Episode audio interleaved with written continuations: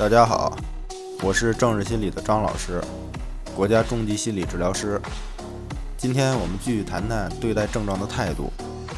我们说，事实上，所有的强迫症状，并不是客观环境中存在那么大的风险，而是自体中的客体发出的风险，给我们带来了强烈的不安。所以，似乎永远有解决不掉的问题，永远有解决不完的问题。所以说，很大程度上是我们自身敏感的问题。如果我们不在环境中找原因，而是在自己身上找原因，那么这一点是非常大的领悟。